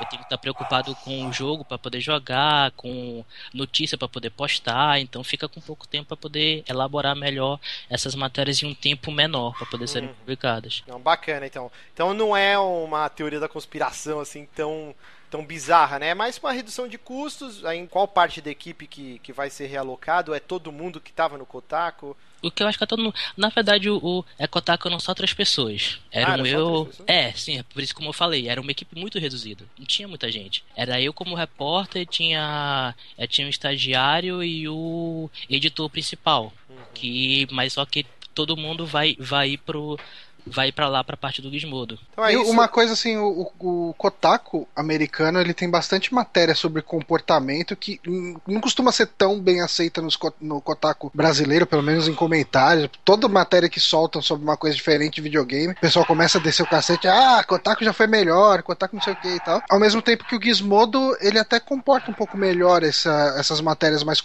comportamentais, pelo menos na minha visão de fora, não sei. É, o que, o que eles me passaram é que o foco, o foco deles mais é esse mesmo, é ver a parte de, é de comportamento, parte de é, cultura, que é, uma, que é uma coisa que eu, que eu gosto mesmo, é de ver não só o jogo, mas as pessoas que estão atrás do jogo, ou até uhum. mesmo os, os, os, jogadores, ver todo esse ecossistema, Sim. como é que ele se trabalha, não se focar só no jogo em si. Mas tem tanta, tem tanta coisa, tem tanta história em volta desse jogo que dá pra, dá, dá pra se trabalhar em, muita, em, muitas, em muitas frentes, assim. Uhum. Muito, muito bom. Então, acompanhe então, o trabalho do Brunizinho Mas no, eu só... no Gizmodo. Vai uhum. continuar, então. Mas eu só, eu só queria primeiro é, agradecer também todas as pessoas que hoje no Twitter no Facebook vieram, vieram falar comigo, de, vieram, vieram falar que gostam, que gostam do meu trabalho. Que eu fiquei até surpreso, porque, mais uma vez, como eu tô distante, eu não vejo tanto impacto do que eu faço por aí. Uhum. Então, quando, quando, quando tem essa, esse feedback, assim, e tipo, e de pessoas que eu, que eu acompanhava e acompanho e que, e que eu admiro, vi, vi falar comigo para poder falar que acho o meu trabalho foda e tipo, cara, isso é, é, é, muito é muito impressionante, assim, tu, porque como eu fico aqui, eu fico meio isolado, né? Uhum. Não tenho muito esse feedback. Então, hoje, hoje foi um dia bem, bem, bem especial. Queria agradecer a todo mundo que me, que me falou, que me deu força, que me deu é, apoio, no, no, tanto no Facebook quanto, quanto no Twitter. Eu não sei se com essas mudanças eu vou conseguir pretender o que eu quero, né? Que é me mudar para São Paulo, porque aí, aí que as coisas ocorrem, eu, eu consigo fazer as coisas aqui, mas ainda é muito limitado. Então uhum. eu, eu, eu, tenho, eu tenho que mudar para ir, para poder me, mesmo conseguir trabalhar. Mas, tipo, é muito foda, muito foda isso daí. E, e assim, o é, Kotaku ele vai, ele vai, a partir do dia 1 de abril, ele não vai ser mais atualizado, mas só que ele vai ficar no ar ainda, uhum. ainda por um tempo. As matérias vão ficar lá. Ah, legal. E até lá também pode ser que role mais alguma coisa é por lá no Kotaku, tipo, ele, ele não vai estar tá inacessível agora, por exemplo. Ele vai ficar no ar ainda. Ele só não vai ser atualizado a partir do dia 1 de abril. Até lá ainda é normal. Pode ser que role, é, que role alguma surpresa aí. Tô preparando algumas coisas para poder serem postadas por lá. Também tô vendo uns é, projetos paralelos também, agora que vai, vai meio que mudar o, o, os esquemas lá. Tô, tô vendo algumas, algumas coisas de podcast e tudo mais. Então dá, Tá, tipo, é, é, de. Foi, foi um baque, assim. Foi um baque quando eu fiquei sabendo há um tempo atrás. E foi um baque de novo agora, quando, quando todo mundo ficou sabendo. Mas, assim, tá bem legal essa reação. Muito foda. Acompanho o trabalho do Brunzillo, que é muito bom. Matérias bem fora do que a gente tá acostumado, né? Que nem falou Hard News, né? São matérias bem autorais, assim, títulos muito engraçados. Eu sempre acompanho lá, ele sempre posta no Facebook e eu dou uma lida. Então vocês podem acompanhar no, no Twitter, né? Que, que é a rede social que, que a galera mais. É mais fácil você interagir, já ter uma resposta direta com a pessoa. Então, espantalho555. Acompanhem lá pra ver o que vai acontecer. E assim, a gente pediu pra galera mandar perguntas no ESC, só que o programa tá estouradaço assim no nosso cronograma. Então vou fazer uma pergunta aqui, ó, que a pessoa não, não se identificou. Ela colocou assim, ó. Qual foi a música que o Bruno Isidro mais gostou de cantar no karaokê que rolou antes do Boteco on the Rocks? Ixi, Maria. Caralho, como é que essa. Tá. É, tá stalkeando. É, só pra, é só, só pra contextualizar, quando teve o, o Boteco, sim, teve, teve um pessoal que se reuniu pra ir numa. É num karaokê lá na Liberdade, que foi Fernando Mucioli, tava lá o Dogão, tava um, uma galera lá, e claro, era só música japonesa. E a única coisa de música japonesa que eu conheço é algumas músicas de anime. Então, a melhor música eu não cantei. Eu vi o Dogão e o Mucioli cantarem, eu fiquei apaixonado, que foi a abertura Gente. do do Jojo, do Jojo hum. Bizarre Adventure. Cara, quando eu ouvi aqueles dois cantando a abertura do Jojo, puta que pariu, aquilo dali foi foda. foi bom. foda pra caralho. E outra perguntinha aqui no FM, essa já direcionada pra gente aqui. É, inclusive, mandem suas perguntas no FM, a gente sempre vai separar o que tiver de mais legal aí pra incluir aqui no programa.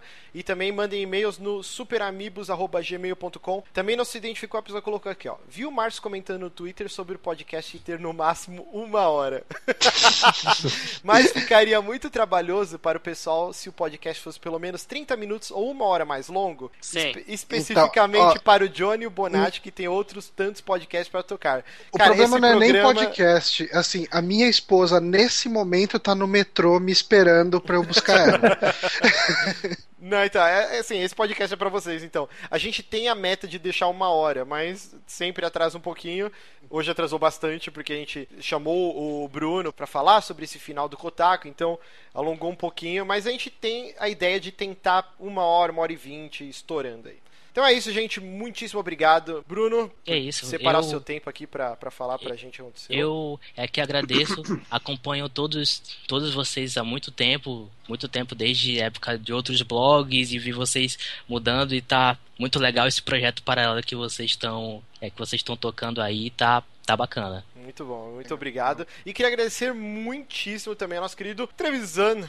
Valeu. Eu, eu preciso fazer um jabá desesperador. Por favor, Mete bala. Faz. Dia 31 agora sai o primeiro game de Tormenta, que é Tormenta o Desafio dos Deuses. É um side-scroller estilo old school, estilo Shadows of Mystar, essas coisas, com personagem de Tormenta, que foi, financiado, foi feito por financiamento coletivo. A gente atrasou bastante, mas finalmente vai sair e tá em pré-venda uh, numa loja brasileira que chama Split Play. Split Play, é difícil de falar. É, a gente vai colocar o, o link na nossa fanpage, vai estar tá lá certinho para você entrar no Split Play. Inclusive, eu queria agradecer muito o Trevisan, me deu uma key para testar o, o, o, Tormenta Desafio dos Deuses. Eu tinha batido um papo no começo, quando tava tendo o Catarse, com Sim. o Ed Miller e Leonel Caldela. Ah. Foi muito bacana o papo com eles. E, cara, eu vou testar esse fim de semana, ver se eu gravo um conteúdo aí sobre o jogo. Vocês podem seguir o Trevisan no arroba jmtrevisan. É isso, né, Trevisan? Exato, exato. Exato. Eu descobri que meu irmão chama o Trevisan de Trevisan. cara, é, é, cara é, eu fico muito espantado com a variedade de pronúncias que encontra pro meu sobrenome, que eu acho extremamente simples de falar. Trevisan, eu chamava Trevisan. de Trevian. Trevian. Eu chamava Trevian porque eu não vi o S. chamava de Trevelyan, igual o cara é. do GoldenEye. Vocês podem acompanhar também o Trevisan, ele, ele produz muito material do Tormenta, né, na editora Jambô, e você tem uma HQ também, que é o LED. Sim, tem o LED e o Califor, são duas, dois mangás que são gratuitos na, no site da Jambô, que é www.jamboeditora.com.br. Também estarão os links na, na nossa fanpage. E o Trevisan, como ele disse, ele é o Ajax do Super Amigos, né? É, o pessoal fez essa brincadeira lá no Twitter, o Bonatti é o Aquaman, Eu sou o Batman, o Johnny Superman, por causa do abdômen definido, e o Lucas Pires é o Robin. Definido. Tô ofendido. E o Trevisão é a ofendido. nossa Jax, Ele é então bem circular. a gente espera que ele participe mais vezes aqui com a gente. Então, Voltarei. gente, muito obrigado. Estamos estouradíssimos. Até semana que vem no próximo saque. Adios. Hello.